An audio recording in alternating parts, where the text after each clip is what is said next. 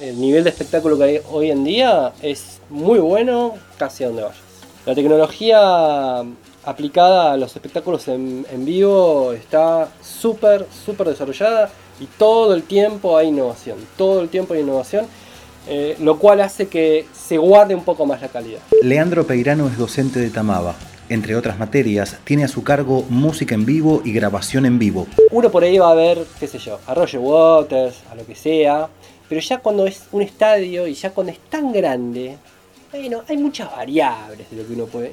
Y realmente uno tiene que tener suerte para estar en el lugar indicado. Después es subjetivo, porque uno también se suma A la emoción. a la emoción del artista, ¿no? Eso sí, están unidos, ¿viste? La performance eh, del músico, la buena canción y el buen audio van de la mano. Esto es La materia es una materia mm, sonido en vivo de dos eh, horas cátedra por semana. Eh, y bueno, en, en la primera parte, que es sonido en vivo, ¿sí? que es un cuatrimestre, al otro cuatrimestre ya viene grabación en vivo. En esta que es sonido en vivo hay bueno, una carga bastante teórica, en donde los pibes empiezan a ver los primeros rudimentos físicos, o digamos, algunas cuestiones de la física la tenemos aplicada, eh, empezamos a ver qué pasa con la interacción entre un micrófono, un parlante y alguien que habla, empezamos a ver qué es una cadena eh, de componentes para formar o conformar un sistema de sonido, para realizar un, este, un determinado evento, trabajo, etc. Y después tiene una parte práctica o profesionalizante, preferimos decir, porque eh, muchas de esas prácticas eh, realmente son en, contextos eh, reales, donde va a haber un artista, ese artista se va a presentar y hay público presente. Hay cosas para destacar interesantes, por ejemplo, Bebop. Bebop Club eh, es un club que queda aquí en, la zona del Bajo, ¿sí? bastante conocido, donde van artistas relacionados con el jazz y, algunas otras cosas, pero sobre todo jazz. Eh, y en ese club Tamaba realiza periódicamente eh, eventos institucionales, ¿sí? abiertos al público. Si el público paga entrada puede verlo, o sea que en ese sentido sigue cumpliéndose esa cosa real. Y los estudiantes de sonido organizan todo el evento desde el punto de vista de la técnica y la coordinación. Entonces tenemos infinidad de errores. Por ejemplo, el operador eh, de consola principal, que se le dice FO, FOH, ¿sí? que es el operador que todos conocemos como el sonidista, ¿sí? en la jerga. Después tenemos eh, un operador de monitores, que es el refuerzo que tienen los eh, músicos arriba del escenario. Después tenemos un operador de radio, que va no solamente a operar una mezcla solo para radio, sino que además va a tener que conectar este, un envío desde la consola digital de Vivo a la consola de radio para salir en vivo con una mezcla con auriculares eh, de eh, cancelación, ¿no? que trabajan por cancelación, que son auriculares que pueden rechazar el ruido exterior, ¿no? son unos auriculares con un sistema activo. eh, que es para estos menesteres, ¿verdad? Pero también Bebop tiene otra parte, que es lo que nosotros denominamos el Bebop individual. En el Bebop individual, los estudiantes eh, van solos eh, a eh, presentaciones de artistas de todos los días. Entonces tenemos, suponete, lunes, martes, miércoles y jueves. Tenemos cuatro puestos para cuatro estudiantes que quieran ir ellos solos a hacer una asistencia eh, a Bebop Club, en donde va a estar eh, una de las profes de Tamaba, si se quiere, nuevas, que es eh, Na- Nati, Natalia Pastrovicchio, en donde ella les va a mostrar en profundidad cómo es su trabajo. Los chicos después, si quieren, se pueden quedar al show, porque lo importante es la prueba de sonido. Eso lo decide cada estudiante de acuerdo a sus necesidades, inquietudes, etc. Eh, todos los estudiantes han quedado muy contentos porque, viste, es, es muy importante esas, ese momento de estar solos ante un trabajo. Ensamble de alumnos de Tamaba en Bebop, 18 de octubre de 2018.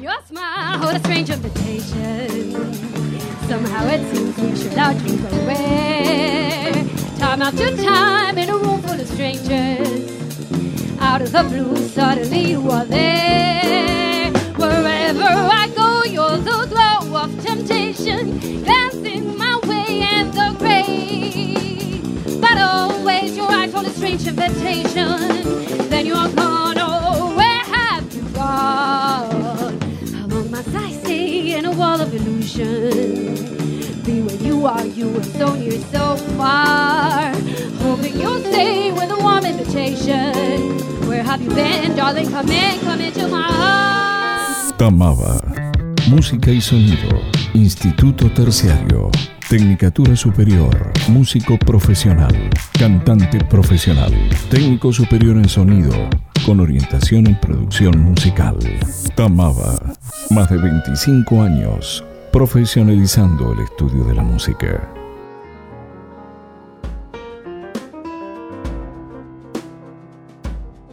Este 12 de marzo no te pierdas la charla de apertura 2019 a cargo de Gabriel Mourelos, director general de Tamaba. No te enseñamos lo que no hacemos, te enseñamos lo que nosotros hacemos y cómo lo hacemos. 12 del mediodía, turno mañana, 18.30, turno tarde. Durante febrero Tamaba no paró. El 26 hubo una clínica de improvisación y ensamble con Tony Campbell, baterista de Dizzy Gillespie y Sonny Rollins, entre otros. El 20 de febrero, el docente Marcelo Betoni dio un seminario de apreciación musical del jazz. Escucha lo que nos decía en el podcast número 4. Considero al jazz como una herramienta muy interesante por toda la cuestión que tiene que ver con la creatividad. Me parece un estilo donde uno se puede expresar eh, muy libre en la manera creativa y es muy rico en cuanto a la fusión eh, de los diferentes estilos que puede ir eh, sumando ¿no? a, a- a este género. Averigua por cursos y talleres. tamaba.com.ar Tamaba Radio Podcast.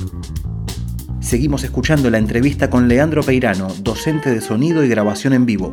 Te diría que cuando vos tenés conciertos que tienden a ser más eh, de índole acústica, como pueden ser conciertos de tango, eh, de instrumentos, digamos, meramente acústicos, el refuerzo sonoro es algo que apenas se suma e intentamos que sea un evento acústico. Recuerdo a Daniel Espina, que fue uno de mis mentores, digamos, en esto del sonido en vivo, una vuelta con el eh, Chango Spasiuk y demás músicos, me explicó exactamente lo que, uno, tenía que hacer de bajar la sensibilidad de los amplificadores para que no sople el equipo, para que no soplen los monitores, lograr cero noise, cero ruido en el escenario y a partir de ahí reforzar lo que ya es acústico sin cambiarle el color y sin que parezca que, salga- que sale por un parlante. Ese sería el extremo. Intentar ser transparentes, que la gente no se dé cuenta, que, parece, que parezca que el músico eh, toca y yo lo oigo y viene de ahí. Eso es lo ideal para nuestro trabajo. No es así en el caso del pop y del rock, donde ya hay otro, otro nivel de presión adentro del escenario, donde ya está lo eléctrico, y donde ya es más indirecto y sí se va a ver nuestro trabajo. Cuando todo está bien, los músicos se tocaron todo, cuando pasó algo es que el sonista se equivocó. Entonces, también nosotros... El mal del arquero en el fútbol. El mal del arquero. 9 erra, erra, erra, erra y no pasa nada y a vos te colocaron uno y ya está. Eh, entonces también eh, no solamente el estudiante que trabaja en vivo tiene que tener conocimientos y toda una cuestión, sino que tiene que tener cierto temple. Hay estudiantes que por ahí no les gusta esa situación. Entonces se le encuentra otro tipo de este, trabajos para hacer en donde esté este, mejor anécdotas hay de las más variadas y personalidades hay de las más variadas, como todo en la vida. Eh, lo que tiene que eh, intentar hacer el técnico en estos casos es saber hasta dónde llega el sistema y saber transmitir esa información al artista. Pero transmitir esa información no como una entidad que está como en... eh, no, mira, no hay más volumen. No como una en- en- entidad mala onda, sino más bien como que está de tu lado. Mira, vamos a hacer esto. Yo voy a cambiar la ecualización y vamos a ver si con una distinta ecualización vos vas a tener más inteligibilidad y por ahí vas a estar más contento, contenta para poder cantar, por ejemplo. Eh, Depende mucho de qué músico tenga qué problema.